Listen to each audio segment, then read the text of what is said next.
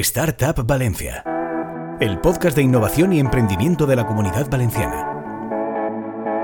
Hola y bienvenidos a Startup Valencia, el podcast de innovación y emprendimiento de la comunidad valenciana, un programa en el que cada semana hablamos con un actor del ecosistema emprendedor valenciano para conocer los proyectos que se están gestando en el polo tecnológico de innovación de la autonomía Hoy tenemos con nosotros a Fernando Ballester, más conocido como Fer, CEO y fundador, es que llamarte Fernando es raro, eh, CEO y fundador de Reportaro, una plataforma que facilita el encuentro entre fuentes y periodistas. Ballester, de profesión periodista, ha estado vinculado durante mucho tiempo a eventos de emprendimiento y ha pasado por compañías como Valencia Plaza y actualmente trabaja en Ghibli, pero tiene su propio proyecto que nos va a contar ahora.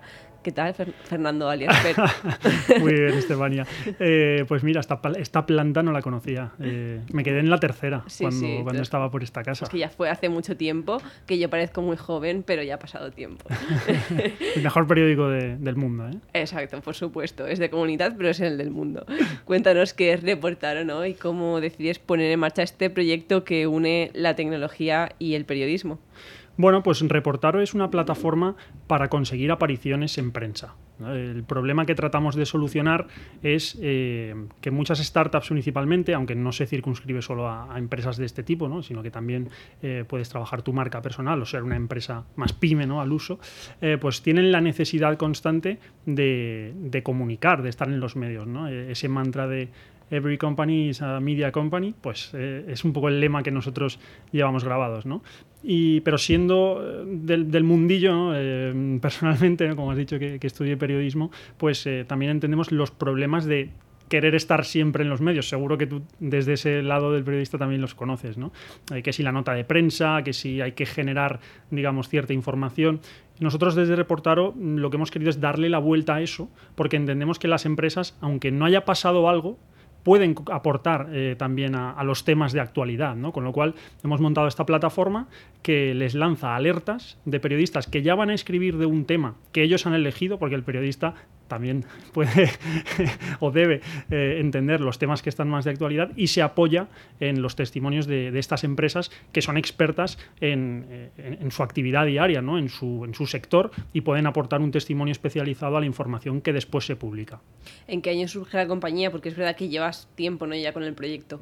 Pues la compañía como tal está constituida el 31 de diciembre del 2020, es decir, como ejercicios reales llevamos el 21 y lo que va de 22. ¿no?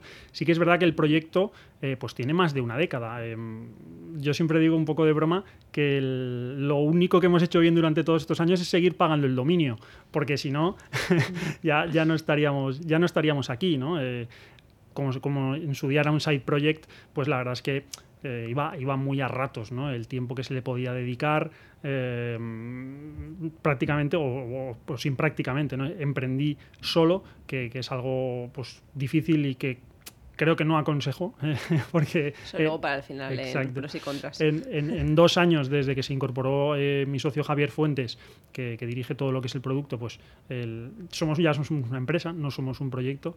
Entonces, eh, bueno, pues eh, como proyecto más de una década, como empresa, pues año y medio, podemos decir. ¿Cómo empieza también tu andadura o sea, en el emprendimiento? ¿no? ¿Por qué decides emprender? ¿Qué te mueve? ¿Dónde estabas tú en ese momento? Pues yo creo que un poco cúmulo de, circunstancias. ¿no? Em, yo acabo periodismo allá por el 2008, que no era la mejor época para, para, esa, para esa, carrera. ¿no? Y, bueno, también es verdad que los estudios estaban muy orientados al, al, periodismo tradicional, ¿no? a las cabeceras en papel, etc. Entonces toda la parte digital, pues para mí era un absoluto desconocido. ¿no? Tuve la suerte de que unas primeras prácticas que hice fueron en un marketplace de maquinaria de segunda mano. ¿no? Había estallado la burbuja, había un constructor que se había quedado muchas máquinas paradas y dijo, lo voy a poner en una web a ver si alguien me las alquila, ¿no? Y, necesitaba pues alguien que le llevara la parte de marketing y tal. Y ahí empecé un poco a, a conocer lo que es el mundo startup, ¿no? vamos a decir, o, producto o empresa digital, ¿no? Y eso me, me moló mucho, ¿no? Y hice buenas migas con los compañeros que llevaban la parte técnica y luego montamos una red de blogs, ¿no? Entonces, eh, ese fue un poco mi, mi, primer paso. La red de blogs la, alimentábamos con contenido de dudosa calidad, es la realidad, ¿no? Eh, no se llamaba clickbait eh, por aquel entonces porque el término se inventó después, pero yo creo que lo que hacíamos era eso, ¿no? Pero por aquel entonces, digamos que el algoritmo de, Google valoraba más la cantidad que la calidad y, era todo, o sea, era, era, algo, podíamos vivir de aquello, ¿no? Entonces eh, empecé a entender que, muchas startups dicen, oye, me sacas, oye, tal, y decía, pero si esto es una web de, de chicha y nabo, ¿no? Pero, y ahí empezó a picar la, la curiosidad esta de decir, vale, aquí, aquí hay algo, ¿no? Y luego, pues eh, tuve la, suerte de, toparme con el mundo Startup Weekend, ¿no? que se llamaba por aquel entonces, los hackathons estos, que en Valencia también hemos organizado y, hemos hecho alguno, de fin de semana. Y ahí ya sí que eh, la metodología de, de, MVP, ¿no? la metodología Lean Startup, montar algo de idea a producto en, en, 48, 72 horas. Y ahí fue cuando bueno, pues decidí montar una pequeña landing ¿no? que, que decía, oye, apúntate aquí que te vamos a sacar en la prensa. ¿no? Y, entonces, pues empezar a traccionar desde la nada, pero conociendo muy bien el problema real de, que las startups tenían la necesidad de salir y, por otro lado, pues era muy difícil que lo consiguieran ¿no? en, los, en los medios. ¿Qué tipo de startups, empresa o bueno, institución, porque en realidad puede ser cualquiera, se acerca a vosotros. Eh, no sé si os ha costado mucho durante estos años ¿no? evangelizar de que era necesario salir en la prensa y un poco eso, cómo, cómo os acercáis a ellos y qué feedback os dan, si son empresas que ya tienen pues, PR ¿no? o que todavía no saben cómo meterse en el mundo de la prensa y empiezan por vosotros.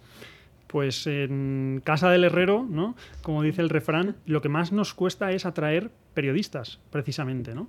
Em, porque, digamos, a ver, no, es que hayamos inventado algo nuevo, pero no están acostumbrados a, pedir fuentes o a, buscarse las fuentes de esta manera. ¿no? Normalmente pues, ya tienen su agenda trabajada y cuando no está en su agenda, pues acuden pues, pues, pues a Google, ¿no? a Twitter y digamos un poco van tirando de ese hilo.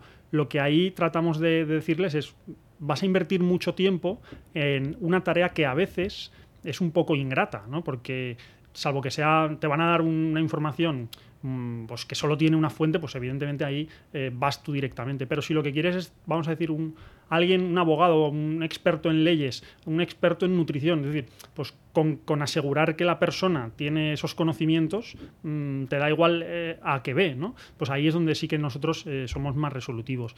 En la parte de, digamos, las empresas, ¿no? que, que son las que utilizan reportar o para salir en los medios, prácticamente no hacemos push comercial, porque eh, lo captan a la primera, nos entra por orgánico eh, mucho registro y, hay algunas de ellas que por, por, tamaño ya tienen incluso su, su, agencia y es la agencia la que está dentro de Reportaro para, digamos, mm, hacer mejor la labor con sus clientes, ¿no? conseguirles más visibilidad a sus clientes.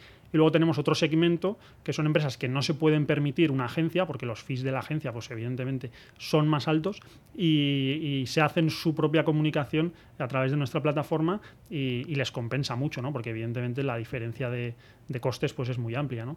Y luego, por, por último, también tenemos el, la marca personal, ¿no? Ese profesional que quiere trabajar su, su, su propia visibilidad Em, y puede estar en reportar o obteniendo visibilidad en los medios, incluso con un plan gratuito, ¿no? porque tenemos de, distintos, de distintas capas. Eso ahora lo, abordaremos. Ahí tenéis un filtro para, para, incluir estas fuentes ¿no? en vuestro sistema. No sé si hacéis pues una mínima comprobación, ¿no? en plan, a ver, no es un doctor ficticio. Eh, no, la realidad es que no.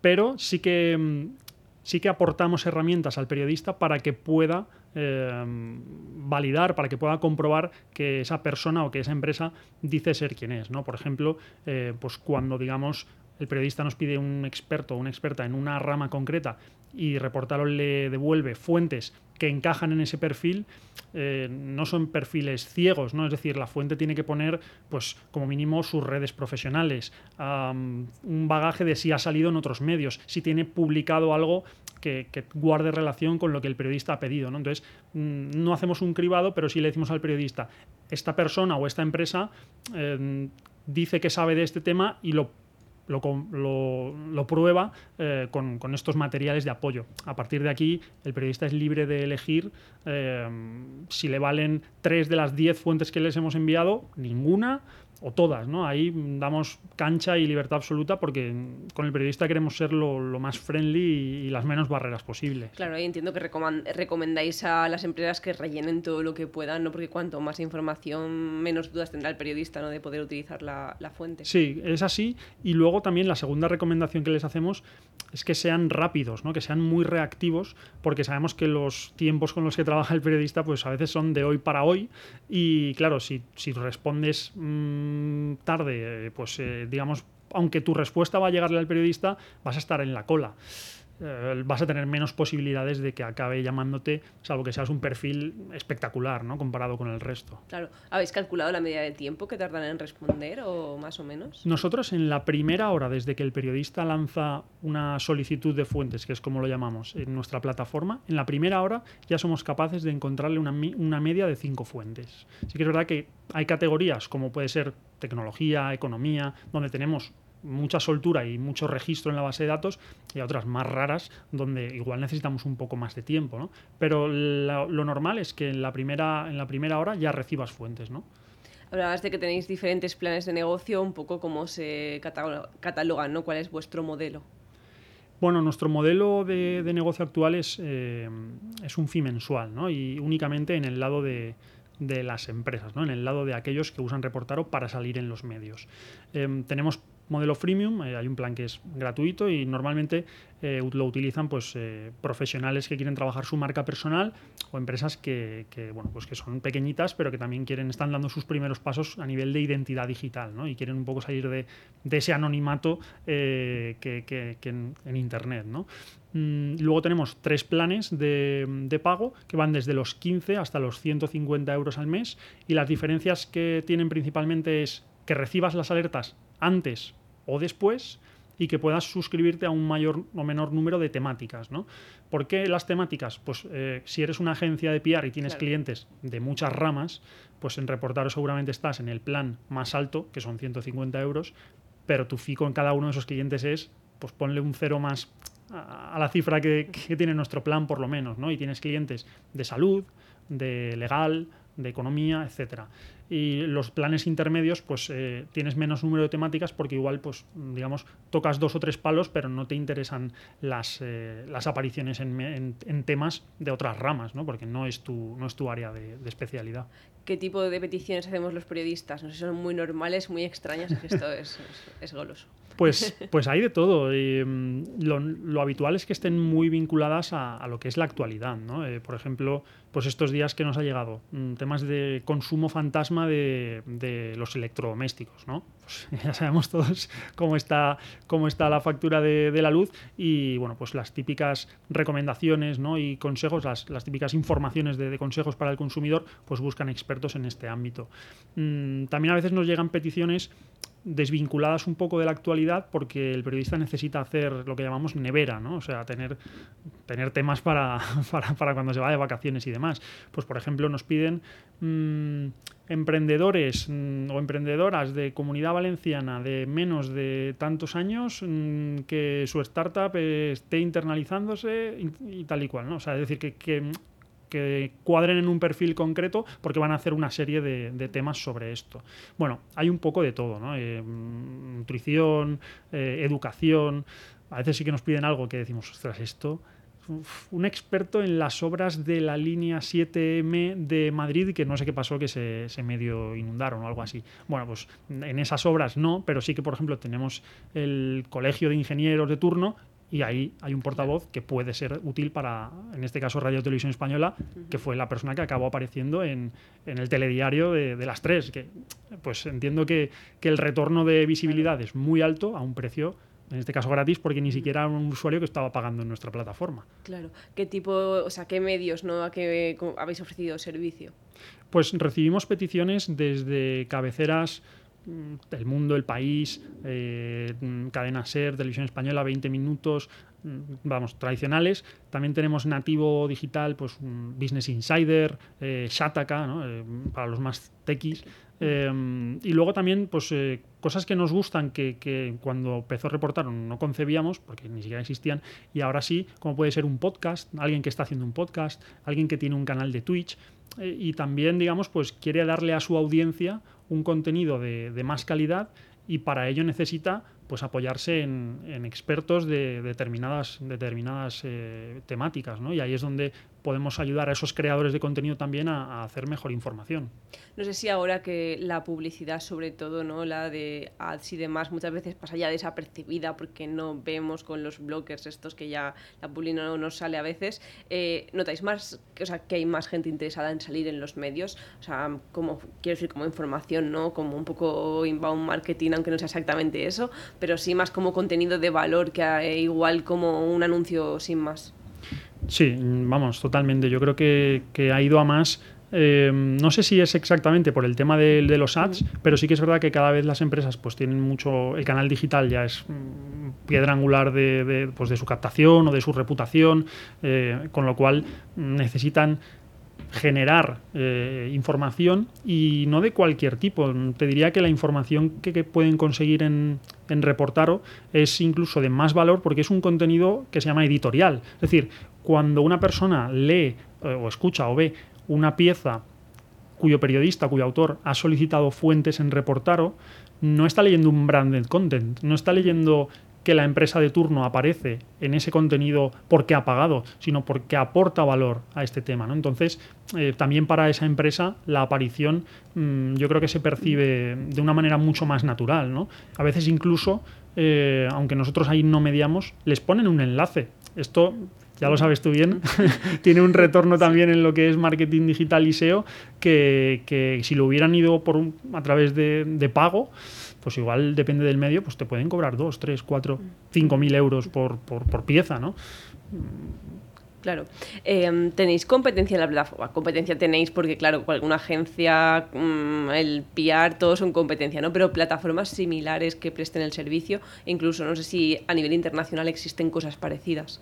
Pues como dices, eh, claro, la, la, la, offline, la offline, por supuesto, ¿no? Porque al final, eh, pues evidentemente las agencias hacen lo mismo, hacen también más cosas porque hacen eventos y cosas de estas que nosotros no, mm, pero ahí creemos que sí que somos más competitivos, ¿no? porque al final el precio manda y, nosotros lo tenemos muy automatizado. ¿no?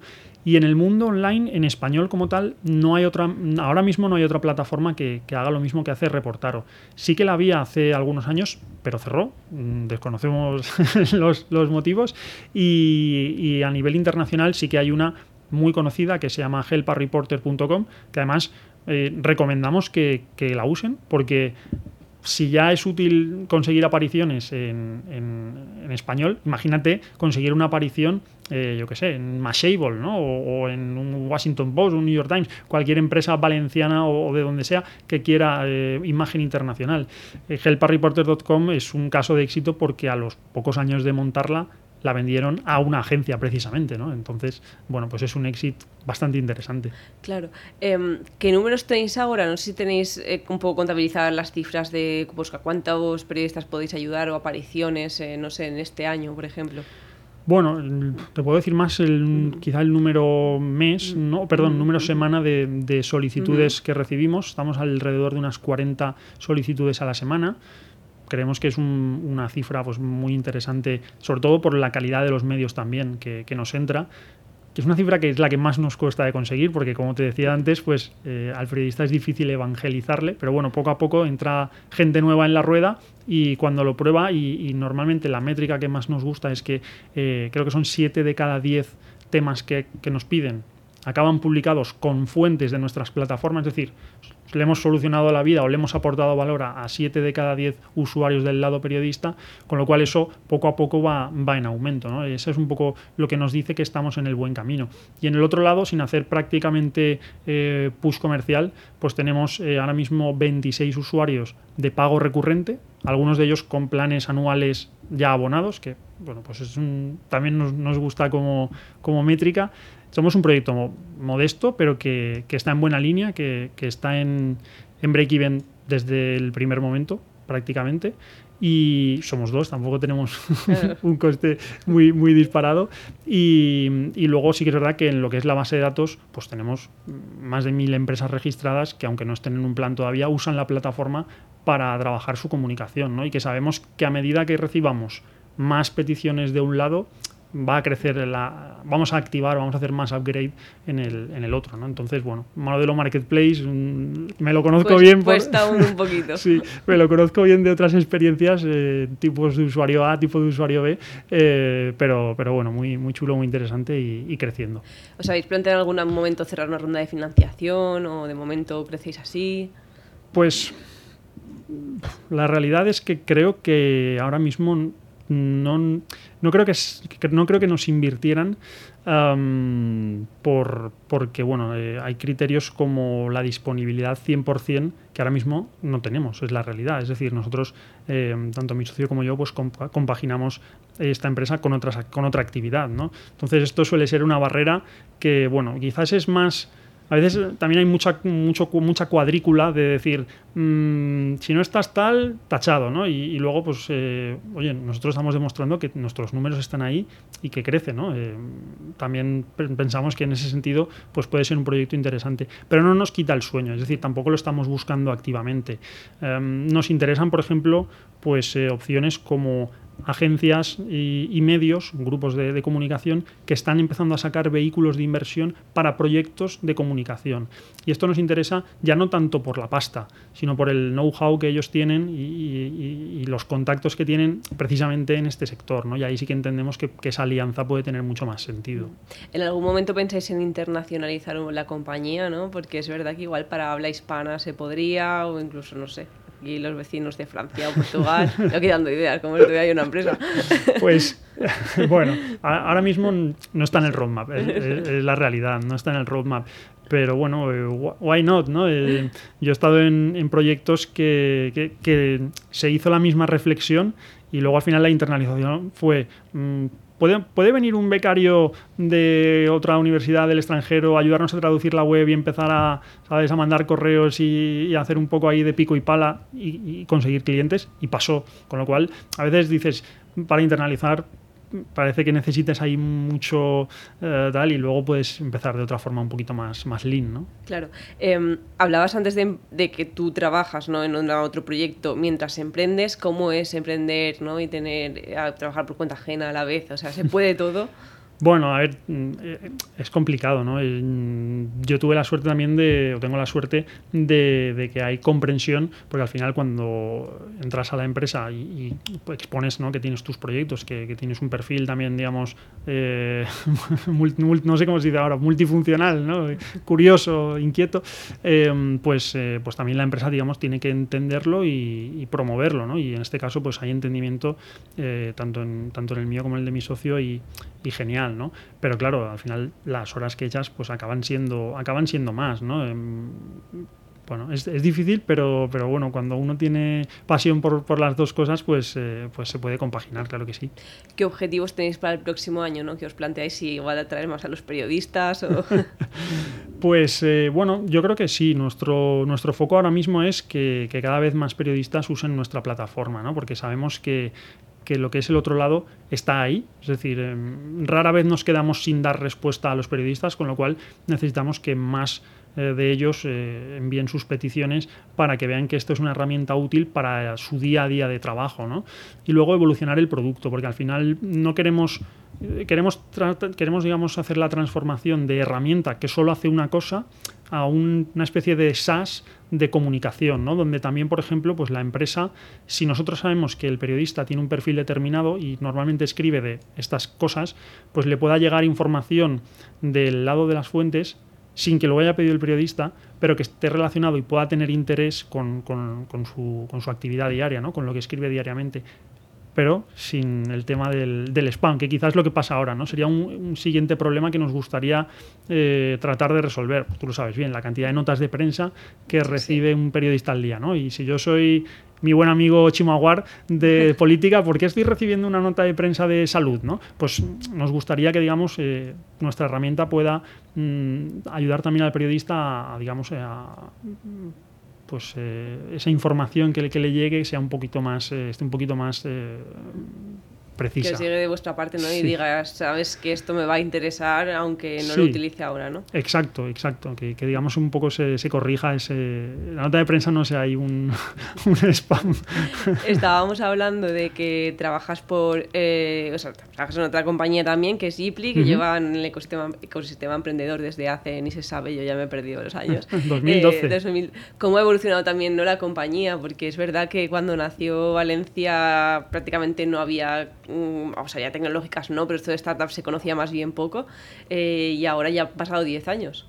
Sí, sí, sí. Bueno, eh, también es un- uno de los casos también yo creo más, más interesantes ¿no? de- del ecosistema, pues un poco por su, por su trayectoria y porque cuando entró, yo, yo me acuerdo, ¿no? Eh, eh, con un PDF a la aceleradora o con un PowerPoint, mejor dicho, a la aceleradora, cosa que ahora ya te piden eh, métricas, usuarios, pasta, eh, estar en break-even y cuatro o cinco personas con un MBA full time ahí en el proyecto, ¿no? Entonces es una muestra de, de cómo también el sector ha evolucionado. Y la empresa, pues eh, hemos vivido, he vivido de todo, ¿no? Desde pivotar hasta el exit, ¿no? Hace, hace un año, la venta de la compañía, que ahora tiene un modelo pues, más tradicional o más corporativo, menos startup, igual de interesante y con otros retos. Y, y bueno, yo creo que es un. estar en una startup desde que empieza es un aprendizaje bestial, ¿no? Luego cada uno pues lo puede dejar antes o después, según también sus, sus, metas en la vida, pero yo creo que, que es un muy buen lugar para, para formarse. Hablabas tú antes de algunos problemillas a la hora de emprender. Eh, ¿Qué problemas os habéis encontrado con este proyecto ¿no? y qué habéis aprendido por el camino que le pueda resultar útil ¿no? a quien nos esté escuchando? Bueno, en mi caso, eh, pues lo que te decía, ¿no? Que empezar solo a mí se me hizo muy, muy cuesta arriba, ¿no? También es verdad que, en, el, que en el comienzo de Reportaro, pues eh, todo esto del low code y el no code eh, no existía, ¿no? Entonces, para alguien que no es técnico, como es mi caso, mover cualquier cosa de producto era una montaña de, de pelearse con, con informáticos, eh, todo eso que, que, bueno, que no lo recuerdo con, con, Con cariño. cariño. Pero yo creo que ahora eh, eso ha cambiado, ¿no? Y es eh, el que es mucho más fácil si alguien tiene una idea o cree que tiene entre manos algo, algo un posible negocio, pues lanzarse y, y- y probar que eso es así, ¿no? Y si está solucionando un problema, pues luego entender si puedes ganar dinero con ello. Yo creo que en nuestro caso, ya te digo, empezó con una landing y a poco que generamos tracción ya entendimos que ahí hay algo, ¿no? Luego el, el tamaño de ese algo, pues, pues todo, todo se verá. No sé si hay algo que no hubieses hecho conforme lo planteaste o dirías, ostras, ahora hubiese seguido otro camino o hubiese planteado algo de otra manera. Bueno, habría buscado alianzas como la que encontré hace un par de años antes, ¿no? Porque lo que te decía, el- la trayectoria de estos, o sea, el crecimiento de estos dos años a conseguir una monetización mensual recurrente. Que, que, bueno, que, está bien para, para cómo está la empresa, que somos dos, eh, a no tener prácticamente nada de facturación eh, los, los años anteriores y simplemente hacerlo un poco por eh, ayudar, generar contactos, mm, crecer base de datos y demás, el, el todo el tiempo anterior, pues, pues yo creo que si hubiera acelerado ese pasito, eh, igual habríamos ganado tiempo. Pues eh, se nos ha acabado el tiempo. Entiendo que animas a emprender a la gente que aunque esté trabajando en otra compañía, Y se más en anime, Valencia. ¿no? Exacto, que, que total, si nos encontramos todos en todos sitios y puedes preguntar consejo a, a cualquiera. Pues ahora se nos ha acabado el tiempo. Yo prometo utilizar más reportajes, que es verdad que hoy, como voy fatal de tiempo, a veces me olvida que existe, pero a partir de ahora ya me acordaré. Pues muchísimas gracias, Fer. A ti. Y a vosotros os esperamos en el próximo programa. Encuentra todos nuestros podcasts en nuestra web 999plazaradio.es o en tu plataforma preferida. 99.9 Plaza Radio, la voz de Valencia.